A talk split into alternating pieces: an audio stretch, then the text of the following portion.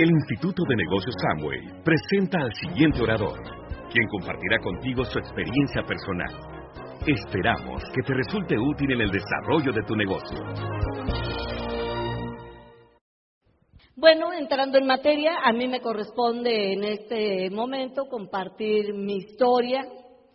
Veo muchas caras jóvenes, probablemente no te vayas a identificar tú personalmente conmigo, con mi historia, pero vino una vez un joven a darme las gracias porque había escuchado mi CD y yo le decía, pero ¿por qué si tú no tienes hijos? Sí, y él muy conmovido me dijo, me recordaste a mi mamá, porque mi mamá es una mujer esforzada y trabajadora. Entonces eso me tocó. Así que piensa por favor en tu mamá o en tu papá, en el esfuerzo que ellos hacen por sacarte adelante o hicieron, yo no sé. Eh, he tenido personas en el grupo que siendo hombres me dicen, yo lloré con tu CD. Y yo le digo, pero ¿por qué? Si tú no eres mamá. Y me dijo, pero pensé en, en mi esposa. Y yo como esposo tengo que considerarla. Así que ponte en el papel de tu esposa, pues eh, espero poder aportar algo en esta mañana para ustedes. Y bueno, yo comencé hace 22 años el negocio. Estaba en, un, en una depresión económica y anímica. Eh, había perdido mi empleo, no me estaba yendo bien, eh, había entrado a trabajar como vendedora, porque ya a esa edad, tenía 40 años en ese tiempo, y como vendedora no hagan cuentas, tengo 62. Eh, como que nunca nos gustan las ventas, ¿no es cierto? Y a mí me deprimía que eh, habiendo estudiado, eh, terminara yo en la última que a mí me interesaba, que era vender. De alguna manera me sentía fracasada, estaba viviendo en la casa de mi mamá, es horrible cuando tú tienes que regresar ya como adulto o con tus hijos. Yo me regresé a la casa de mi mamá con una hijita de en ese tiempo de tres años y medio porque no tenía para pagar una renta. Así de fácil. Y como no tenía para pagar una renta, pues le volví a pedir hospedaje a mi mamá y además porque ella me iba a ayudar a cuidarla mientras yo salía a trabajar. Mi mamá vivía en Ojo de Agua que es rumbo a Pachuca, no está tan lejos, creo que son 40 kilómetros, una cosa por el estilo, pero por el tráfico se hace, bueno, ahora se hace más, en ese tiempo se hacía hora y media de trayecto. Como yo tenía un coche viejitito, yo no me podía dar el lujo de ir en el tráfico porque se calentaba. ¿Sí? Entonces yo empecé a, venirme de Ojo de Agua a las seis de la mañana porque ya a las seis y cuarto ya había tráfico. Y me regresaba a las once de la noche porque antes había tráfico. Entonces cuando yo llegaba, pues invariablemente mi hija estaba dormida. Entonces yo vi, la vi crecer dormida, o sea, sí se iba haciendo más larguita. Porque cuando yo me venía, ella estaba durmiendo y cuando yo regresaba, ella estaba durmiendo. Pero mi historia yo no creo que sea única en el mundo. Yo creo que hay un montón de mamás que hacen exactamente lo mismo. De hecho, es impresionante la cantidad de mujeres en México, en Latinoamérica, sé que en China, en China también, porque tuve el privilegio de conocer a una diamante china. Fui a una convención en Brasil y la diamante china eh, se acercó y me quería conocer personalmente porque ella por CD ya me conocía. Y yo le pregunté cómo era que me conocía y me dijo, porque tu CD es de los que más circulan en China. Me dio el nombre de la ciudad, pero por supuesto que yo no me acuerdo. Y entonces le dije, ¿cómo le entienden? Pues traducido. Entonces yo le dije, a mí me gustaría escucharme como me oigo en chino. ¿Y por qué a ellos les servía mi historia? Porque hay una cantidad impresionante de madres solteras trabajando, esforzándose, con la visión de que pueden cambiar la vida de su familia, con el coraje de no quedarse donde están, con la determinación de lo consigo o me, o me quedo en la raya. Y bueno, yo estaba en esas, había tenido mucho éxito profesionalmente, eh, anteriormente, pero la vida, ustedes lo saben, porque la vida de todos es igual. A veces tenemos unas altas y a veces tenemos unas bajas. Hay época de vacas gordas y hay época de vacas flacas. Eh, de hecho, mi vida antes del negocio había sido así un sub y baja constante. ¿Sí? Tenía yo muy buenos empleos y de repente ya no tenía empleo yo no era capaz de darme cuenta que era lo que pasaba, porque uno siempre tiende a culpar a las circunstancias, a las situaciones económicas, al gobierno, en fin, a tu jefe, a todo lo externo, pero jamás aprendemos a ver dentro de nosotros. Si yo hubiera tenido esa habilidad, no hubiera tenido tantos sub y bajas hasta los 40 años. Yo realmente empecé a crecer a los treinta y tantos. Alguien por fin me regaló unos libros de superación y desarrollo personal y empecé a encontrar que había unas fallas en mí enormes, en mi personalidad. Y una de esas grandes fallas era que era muy impositiva, no me gustaban las cosas como están, entonces si o se hace como yo quiero o me voy.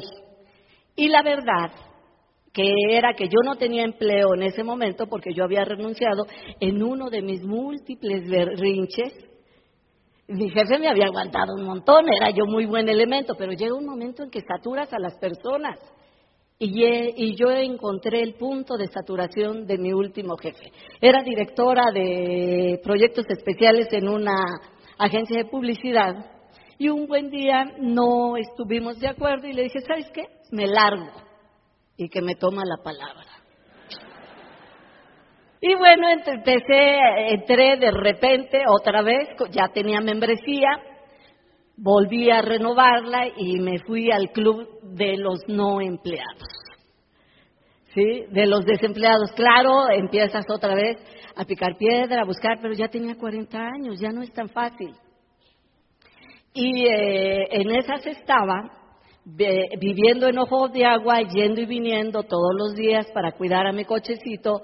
Eh, empecé a vender muebles a hoteles de cinco estrellas eh, y hacer algo que no me gustaba pero que yo necesitaba. Porque cuando uno se ve confrontado por la vida y la vida te pone contra la pared, y ponerte la vida contra la pared equivale a que tienes grandes necesidades. Es o haces esto o no hay para que lleves de comer a tu casa. ¿Sí? Yo llegué a, a acabarme las, las moneditas antiguas y de plata que mi mamá guardaba, porque pues no había para comer y ella pues simplemente me daba y me decía, velas a vender y velas a vender. Y yo buscando empleo aquí, buscando empleo allá, por fin encontré este vendedor que no era algo que me realizara como, como persona, eh, más bien me hacía sentir mal, pero había que hacerlo, porque si no, no había comida.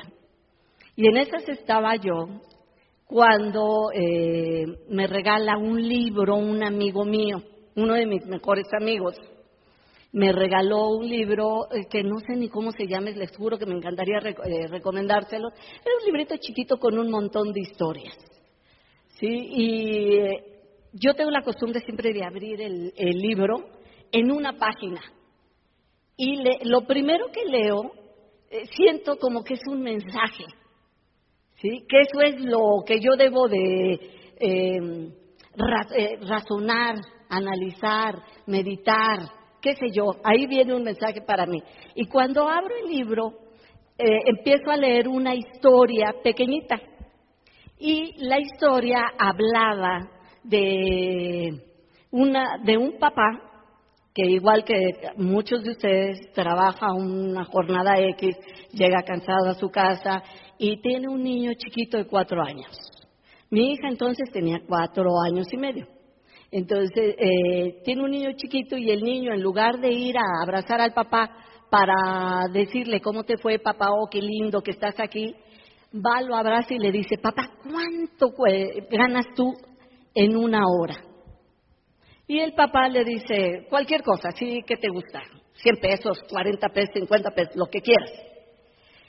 Y entonces el niño, en lugar de decirle otra cosa, le dice, eh, papá, ¿me puedes dar 30 pesos?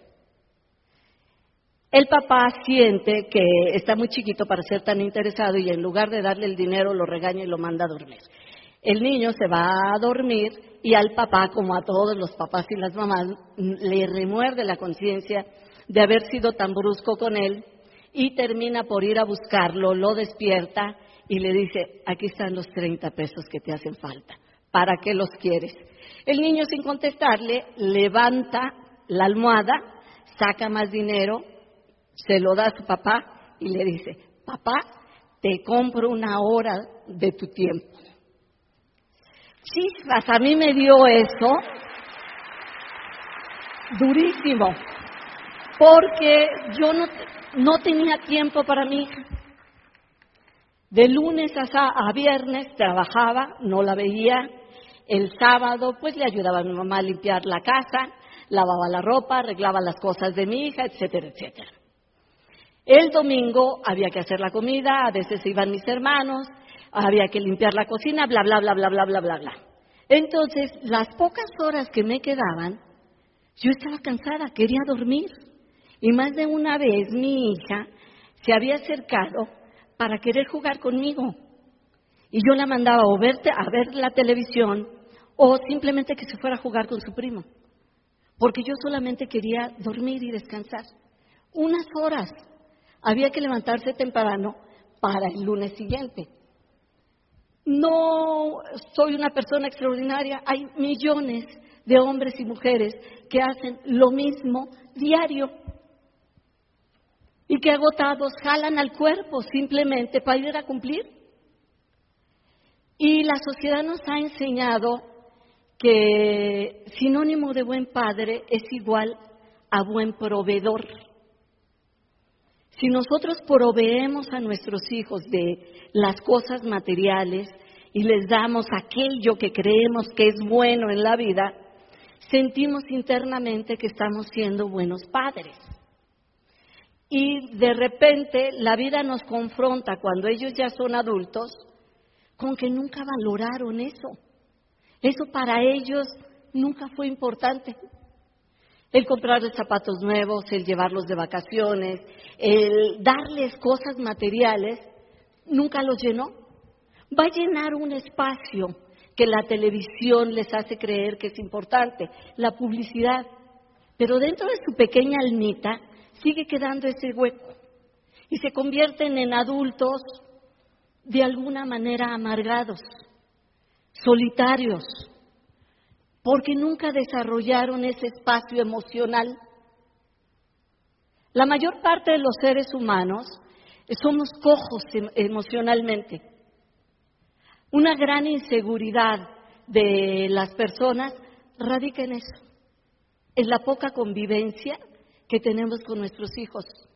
La mayor parte de los seres humanos eh, nos han hecho falta caricias, nos, nos han hecho falta palabras de papá o de mamá diciendo, me importas, confío en ti, tú eres grande, ¿sí? E, eres lo mejor que he tenido en mi vida.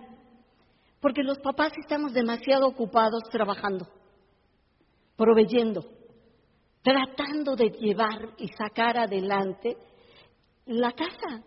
Yo me sentía una buena madre, porque yo trabajaba mucho. Y cuando me agarra de cara la historia de este niño, me di cuenta que no, que probablemente si mi hija pudiera o hubiera podido, me hubiera comprado una hora de mi tiempo. Entonces, a partir de ahí me doy a la tarea de conseguir un departamento del tamaño que fuera. Sí, aunque fuera del tamaño de una caseta telefónica, ya esos maravillosos departamentos que son muy prácticos, porque eh, tú te puedes bañar, cocinar y aspirar la sala desde el mismo lugar. No tienes que moverte mucho. Entonces yo quería algo que me impidiera estar perdiendo tanto tiempo en la carretera. Y tenía yo dos meses de haberme traído a la niña, la había cambiado de escuela y ya estábamos viviendo juntitas, juntitas, como ella decía, cuando de repente me encuentra este negocio. Y le doy gracias a mi amigo Sergio Ruiz, porque eh, ahora digo el apellido porque piensan que es Sergio Rivera, no. A mi amigo Sergio Ruiz, donde quiera que se encuentre, él lamentablemente no creyó más en el negocio más que para traerme a él. Y se lo agradezco. Bueno, y entonces, como no sé hablar con el estómago, se me va la voz y parece que voy a llorar.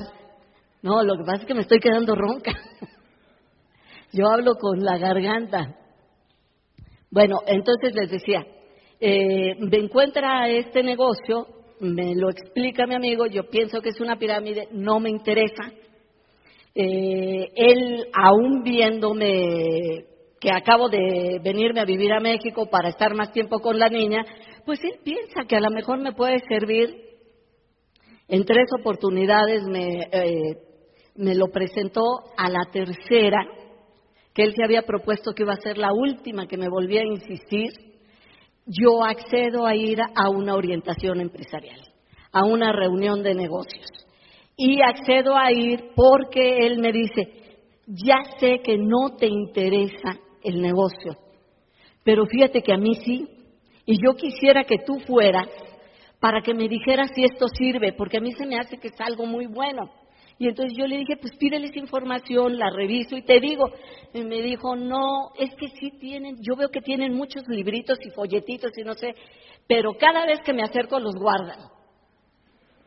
Entonces le digo, Sergio, ¿ese es un fraude? pero él me conocía tan bien que sabía cómo iba yo a reaccionar. ¿Sí? Y entonces le dije, vamos, quiero ver que me digan a mí que no me los enseñan. ¿Sí? Y entonces fui a la famosa reunión de negocios. Y en la reunión de negocios presentan lo que ustedes vieron en la mañana, la oportunidad. Y lo hace una persona muy inteligentemente. Pero yo le había dicho a Sergio de qué hora es y me dijo es de 8 a 9. Se tardan mucho, una hora, me dijo una hora. Le dije, si no se termina a las 9 yo me voy, ¿eh? Y a las nueve no se terminó y que me levanto. Yo por eso siempre trato de no extenderme mucho, porque si hay una payasa como yo en el público, digo que no se le muera al otro, ¿no? Entonces yo que me levanto. Y que se va atrás de mí el platino, el platino de Sergio. Y entonces me, dice, Consuelo, Consuelo, yo sé que, que, tú eres una persona muy ocupada y que no sé qué más, y me permití prepararte toda esta documentación. Era el portafolio informativo de todo lo que es sangre. Hasta las reglas de conducta me dio. ¿Sí? Y entonces yo me fui feliz porque mi ego se vio satisfecho. A él no le habían querido dar nada y a mí me daban todo el portafolio. Entonces yo llego a mi casa, lo reviso, no alcancé a entenderle todo, pero me emocioné. Me emocioné porque yo le vi mucha posibilidad. Mi área es la mercadotecnia. Entonces, cuando yo vi eso, yo dije, es extraordinario. Ellos simplemente están eh, volviendo a cada empresario su propio distribuidor. Y yo más o menos entendía eso, pero no entendía muy bien de dónde venía el dinero. Entonces me la pasé revisando, no lo entendí y le pedí a Dios, yo no sé, cada quien, ¿verdad? Yo no tengo ninguna religión, pero soy muy creyente de un ser superior. Y entonces yo le pedí a Dios, si esto es para mí, Señor, dame tres señales, por favor, pero de esas así como para retrasado mental, claritas, claritas. Nada de que hay que interpretarle, clarita. Y entonces yo me dormí y como a las 5 de la mañana, ¡pam!, que me despierto. Había visto clarísimo de dónde venía el dinero. Claro, si ellos se ahorraban la distribución, la publicidad, evidentemente ese era el dinero que nos pagaban a nosotros. Entonces, toda emocionada, nomás esperé que dieran las 6 de la mañana y que me voy a despertar al Sergio. Y le hablé por teléfono, como yo no tenía teléfono en mi casa, caminaba las dos cuadritas donde había una casetita ahí aislada, y que voy y que le hablo, Sergio, Sergio, ya sé de dónde salió el dinero. Me dice, ¿todavía lo estás eh, revisando? No, hombre, pero es que me acabo ahorita de, de dar cuenta de dónde sale y te quiero decir que yo voy a hacer ese negocio. Pero como me tenía que ir a un viaje, le dije, voy a Estados Unidos, regresando, yo hago este negocio.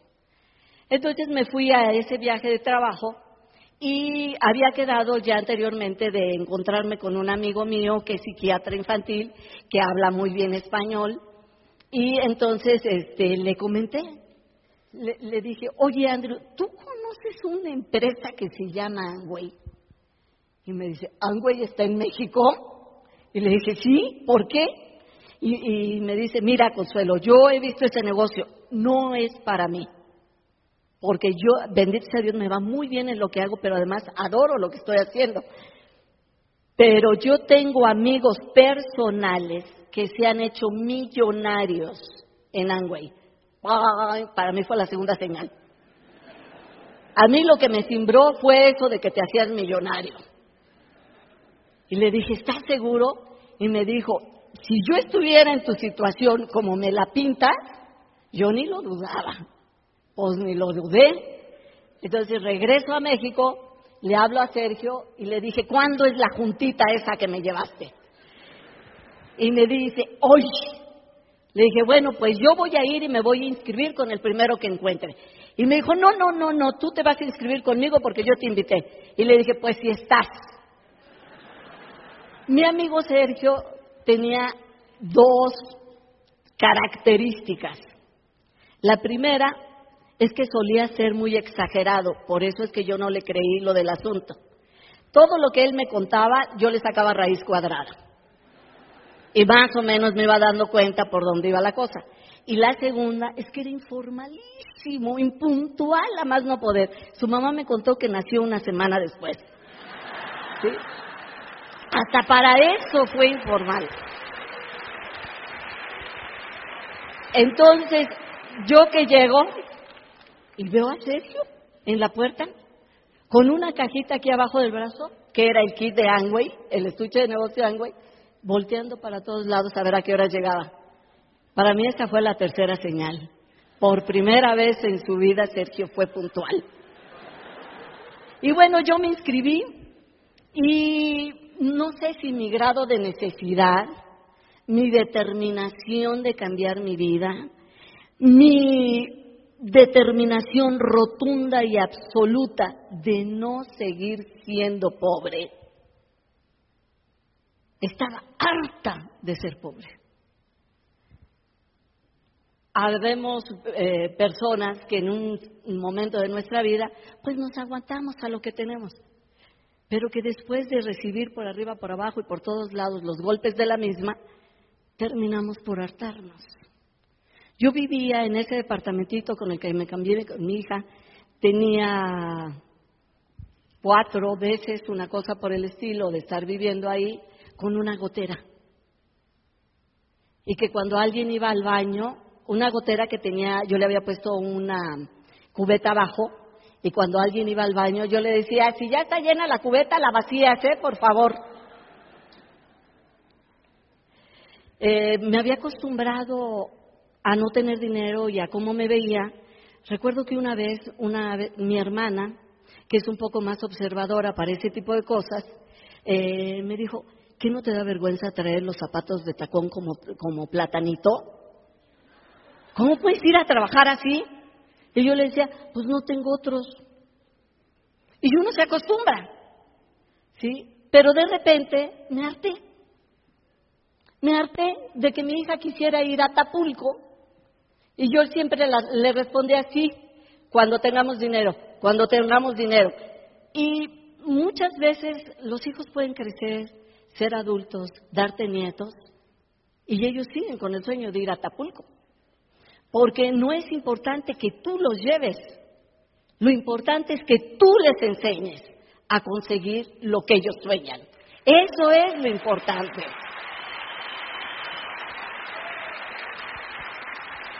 Cuando nosotros no le damos esa oportunidad a los hijos, a través de nuestro ejemplo de enseñarles, si tú deseas algo, tú tienes el potencial para conseguirlo, hijo.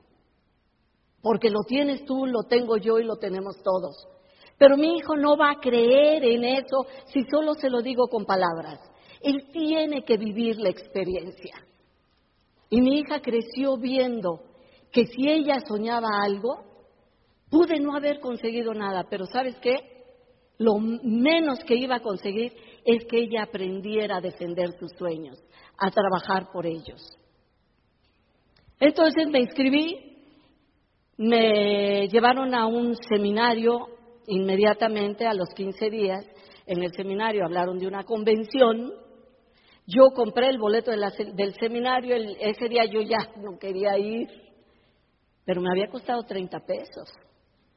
Y 30 pesos para mí en ese tiempo eran 30 pesos. Y nada más por eso me levanté, fui a poner mi cara de palo con mi hermana, de cuídamela unas horitas, y me arranqué al seminario. Y en el seminario vino una pareja de Estados Unidos, de cubanos, y no sé qué dijeron, yo creo más bien que fue cómo lo dijeron, porque a mí me atraparon. Me atraparon por dentro y yo sentí que yo tenía que ir a esa convención. Me fui a comprar dólares y fui a pagar el viaje a la convención que era en Orlando. Ni siquiera era en México. Angway estaba iniciando. No había convenciones en México, pero los americanos nos lo, eh, nos lo decían de una manera tan rotunda, ellos lo creían, que quedábamos contagiados y ellos nos decían, tienes que ir a ver la vida de un diamante, tienes que enterarte con su historia que si él pudo, tú puedes. Y pues ahí voy. En mi cochecito y me fui a la famosa convención. Eh, pasó el primer día, la pareja de oradores que me convenció en ir a la convención y que remató después mi platino, convenciéndome también, eh, me habían dicho que si yo iba a la convención yo iba a tomar el compromiso y que tomar el compromiso y ser diamante era lo mismo. Entonces yo quería tomar el compromiso. Yo no entendía muy bien lo de diamante, pero entendía perfectamente que los ingresos de un diamante podían ser al menos 100 mil dólares al año. Para mí, que ganaba tan poquito que no podía pagar 700 pesos para arreglar el codo de mi lavabo, pues 100 mil dólares era todo el dinero del mundo. Entonces decidí ir, pasa el primer día y yo no siento el compromiso. Así que no te desesperes si eres nuevo y todavía no sientes el compromiso después de escucharme. Vete hasta mañana a que termine el último orador. Dale y date esa oportunidad. Entonces voy y encaro yo al platino y le digo, oye Tony, yo no siento el compromiso.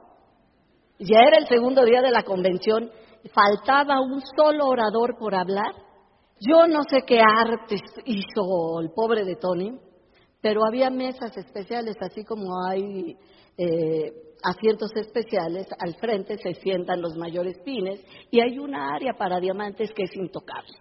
Se sienten o no se sienten, esa área debe de permanecer vacía, porque llegar a esos asientos es una conquista. Tú ya eres diamante.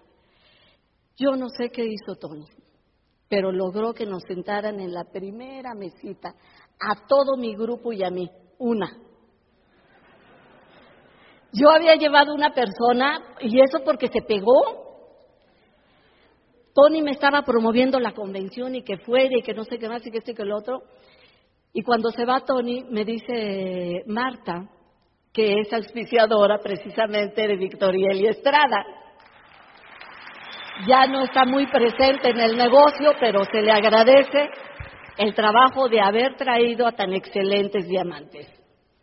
Entonces, eh, Marta me dice, oye Lindita, ¿y puedo ir yo? Le digo, pues si quieres. Así de buena era yo promoviendo.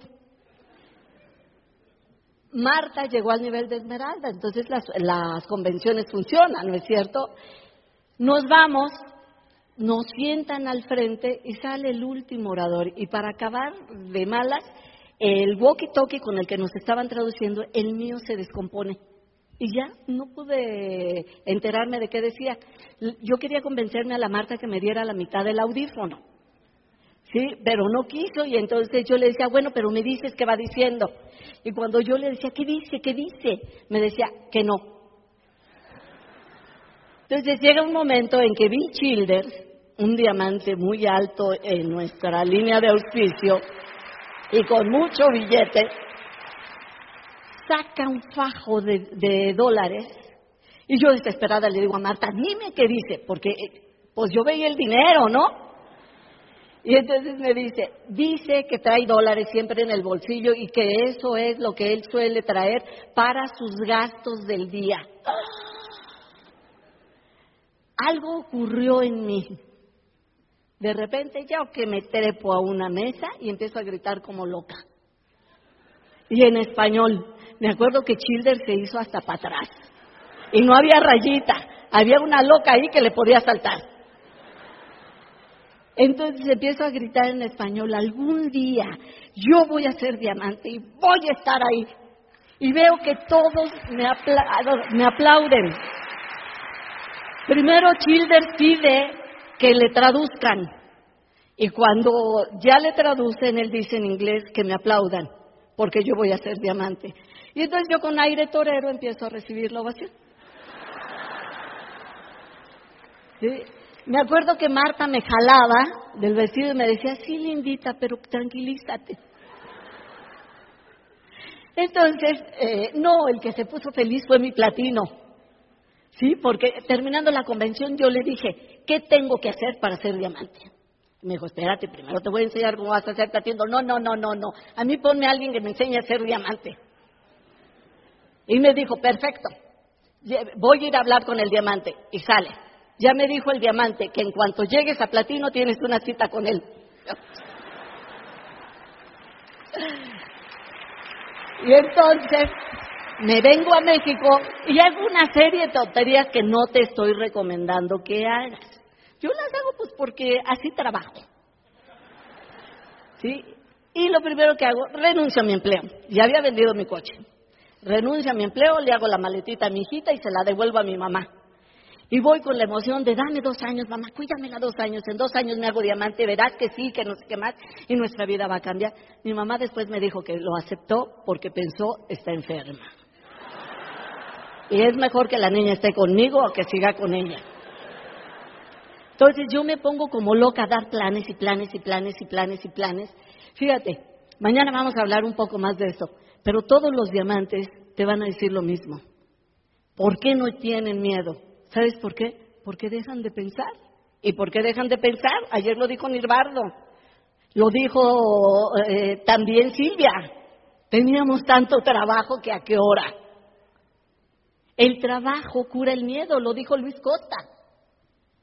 Entonces yo empecé a trabajar y trabajar y trabajar y trabajar y trabajar. Solo podía ver a mi hija una vez a la semana pero aprendí a darle tiempo de calidad. Ya no iba a estar, entre comillas, con ella, pero cuando iba a verla el domingo, todo el día estaba con ella, la escuchaba, comía, la bañaba y toda la familia pasaba a segundo plano. A mí no me interesaba ni platicar con mis hermanos, ni pasar tiempo con ellos, ni mucho menos, porque por solo podía ver un día a la semana a mi hija. Por supuesto, no te digo que todo fue fácil y, que eh, todo fue muy sencillo. Había un precio que eh, pagar, no solo de trabajo, un alto precio emocional. La, la niña constantemente me preguntaba, mamá, ¿cuándo vamos a volver a vivir juntas? Eso me atravesaba. ¿sí? Yo siempre le contestaba lo mismo, cuando tu mamá sea diamante. Por supuesto que ella a los cuatro años y medio que entonces este, tenía, no entendía ni siquiera qué caramba era ser diamante. Pero yo aprendí que si a un niño, un niño te pregunta, te puede preguntar lo peor, dale una respuesta corta y directa. Cuando Fernanda y yo era diamante, eh, íbamos una vez en el coche y veo un eh, espectacular de Cico con Z. Voltea y me dice, ¿qué es un condón? Una respuesta corta y directa. Y le dije, sin dejar de manejar, un protector para señores. Ah. ¿Ya? Entonces ella me preguntaba, ¿cuándo vamos a volver a vivir juntas? Cuando tu mamá sea diamante. Ah. ¿Sí? Lo bueno es que no preguntó, ¿y cuándo eres diamante? Porque ahí es cuando ya nos metemos en problemas. No, siempre les decimos a los hijos, tonterías. Yo me acuerdo que mi mamá nos decía cuando me salgan barbas,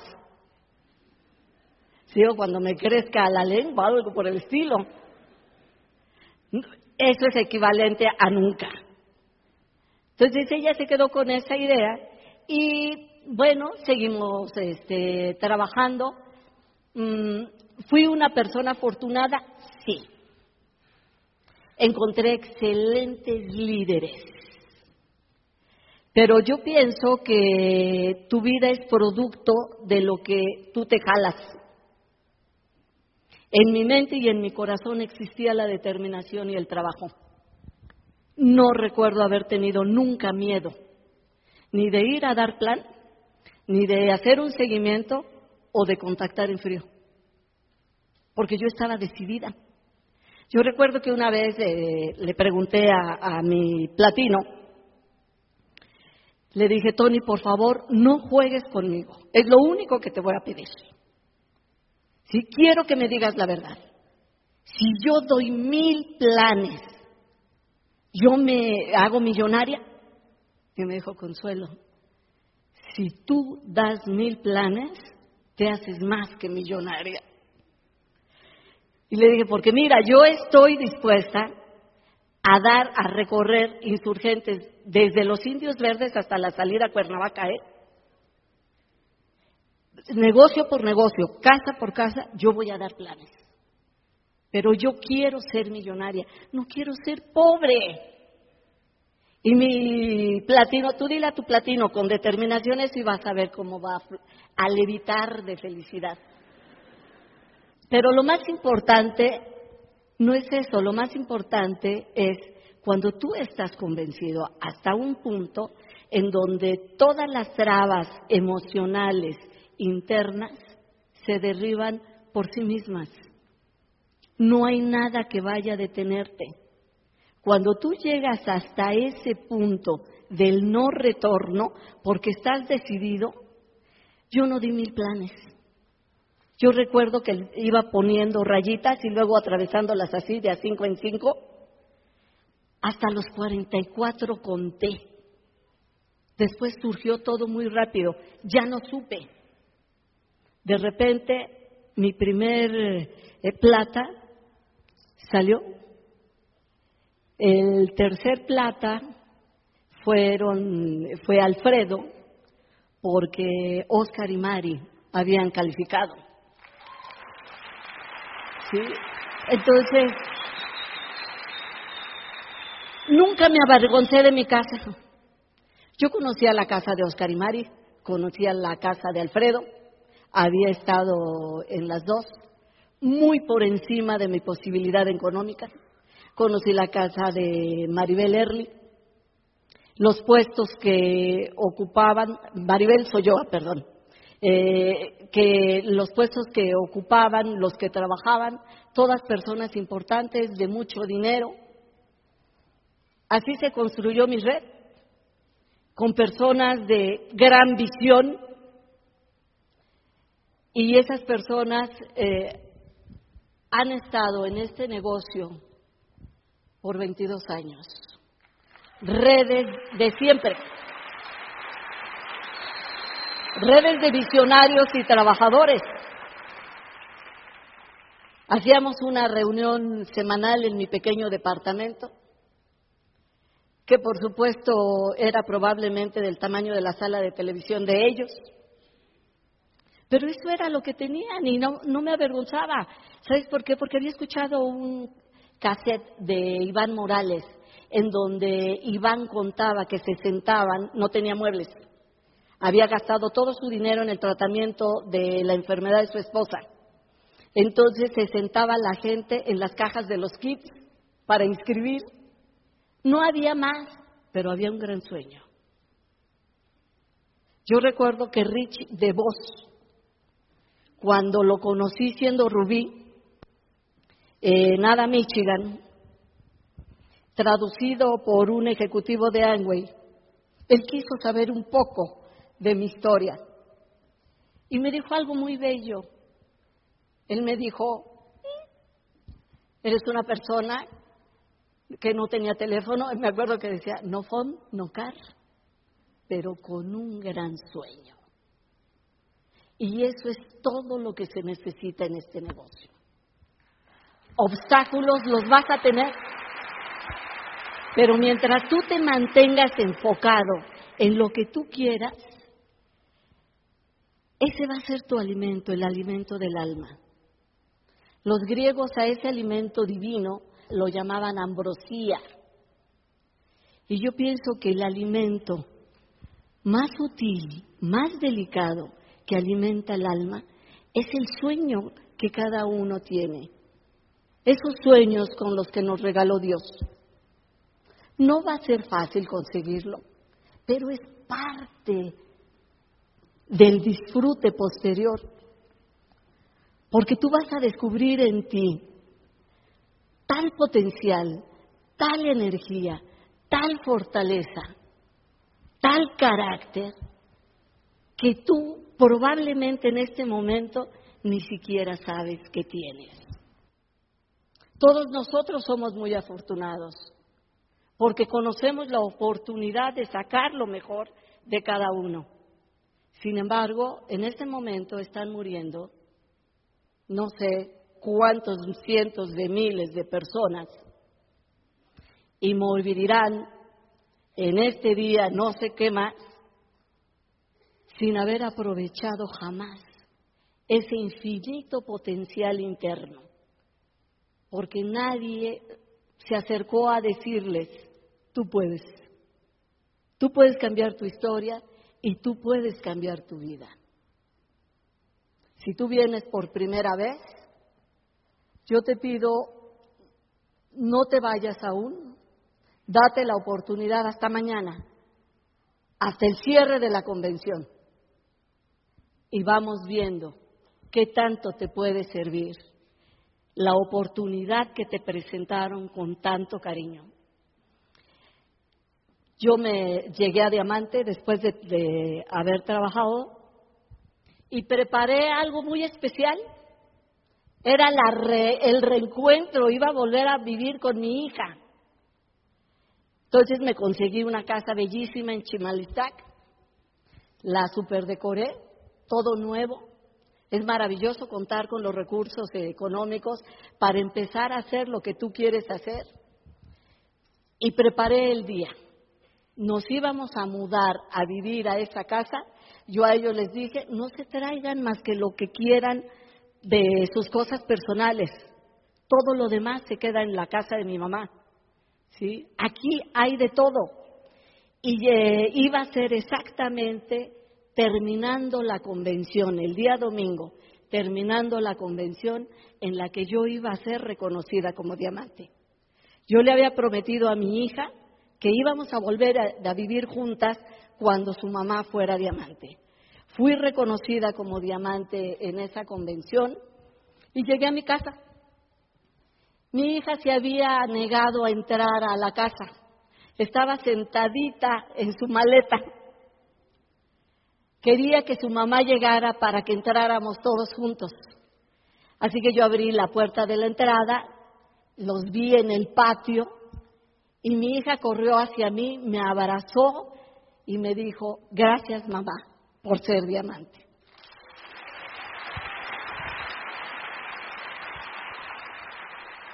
Pero la historia continúa.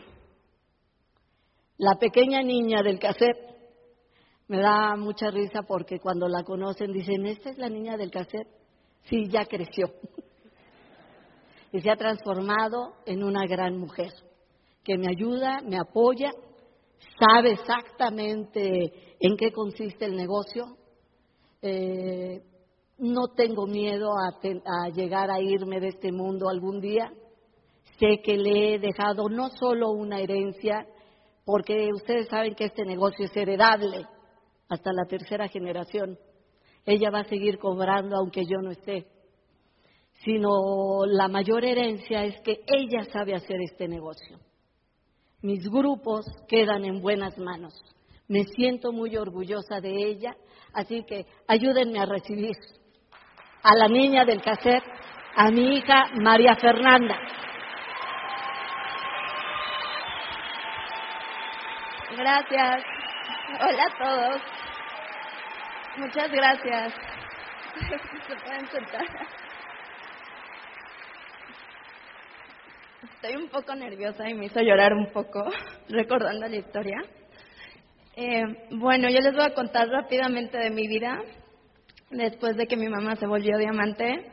He tenido una vida muy privilegiada, gracias a Dios y gracias a Amway. Eh, tuve la oportunidad de irme a estudiar a Canadá. Ahí viví durante nueve años. Después acabé mi carrera en Italia, en Milán, y siempre tuve una vida muy afortunada. A la corta edad de 15 años yo ya había viajado por la mayoría del mundo, por muchos lados. Eh, cuando tenía 18 recuerdo que yo decía que yo estaba cansada de ir a Hawái, porque antes el Club de Diamantes cada año era en Hawái. Este, la verdad, una vida muy, muy afortunada, muy diferente. Entonces yo les quiero dejar dos mensajes. El primero es para los padres. No se sientan culpables porque dejan a sus hijos en la casa cuando van a dar planes, cuando van a contactar gente, cuando están en convenciones, no se sientan culpables, porque ustedes están trabajando para cambiarle la vida a sus hijos. Si se quieren sentir culpables, entonces no hagan el negocio. Y entonces ahí sí le están quitando la oportunidad a su hijo de una mejor vida. Este negocio cambia vidas.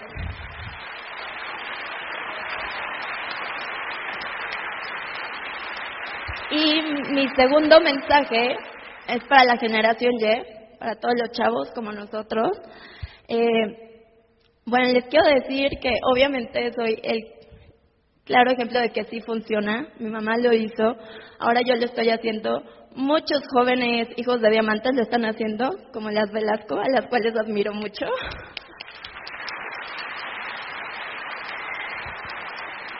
Y yo entiendo que a veces tal vez Amway no puede ser nuestra pasión, que tenemos otros intereses. Eh, yo me encuentro con muchos jóvenes que me dicen, bueno, pero es que a mí me encanta ser doctor o me encanta ser, no sé, actor o cualquier carrera. Y yo lo que les digo es, a mí me encanta ser diseñadora, soy diseñadora y vestuarista, lo amo con pasión, sí lo ejerzo, pero yo lo veo como un hobby. Porque yo sé que los ingresos para seguir manteniendo la calidad de vida que mi mamá me ha dado, me los va a dar Amway. No me lo va a dar nada más. Así que generación Y, ellos ya tuvieron su chance. Ahora nos toca a nosotros que Amway explote en México. Así que venga generación Y. El Instituto de Negocios Amway agradece tu atención. Esperamos que esta presentación te ayude a lograr el éxito que soñaste.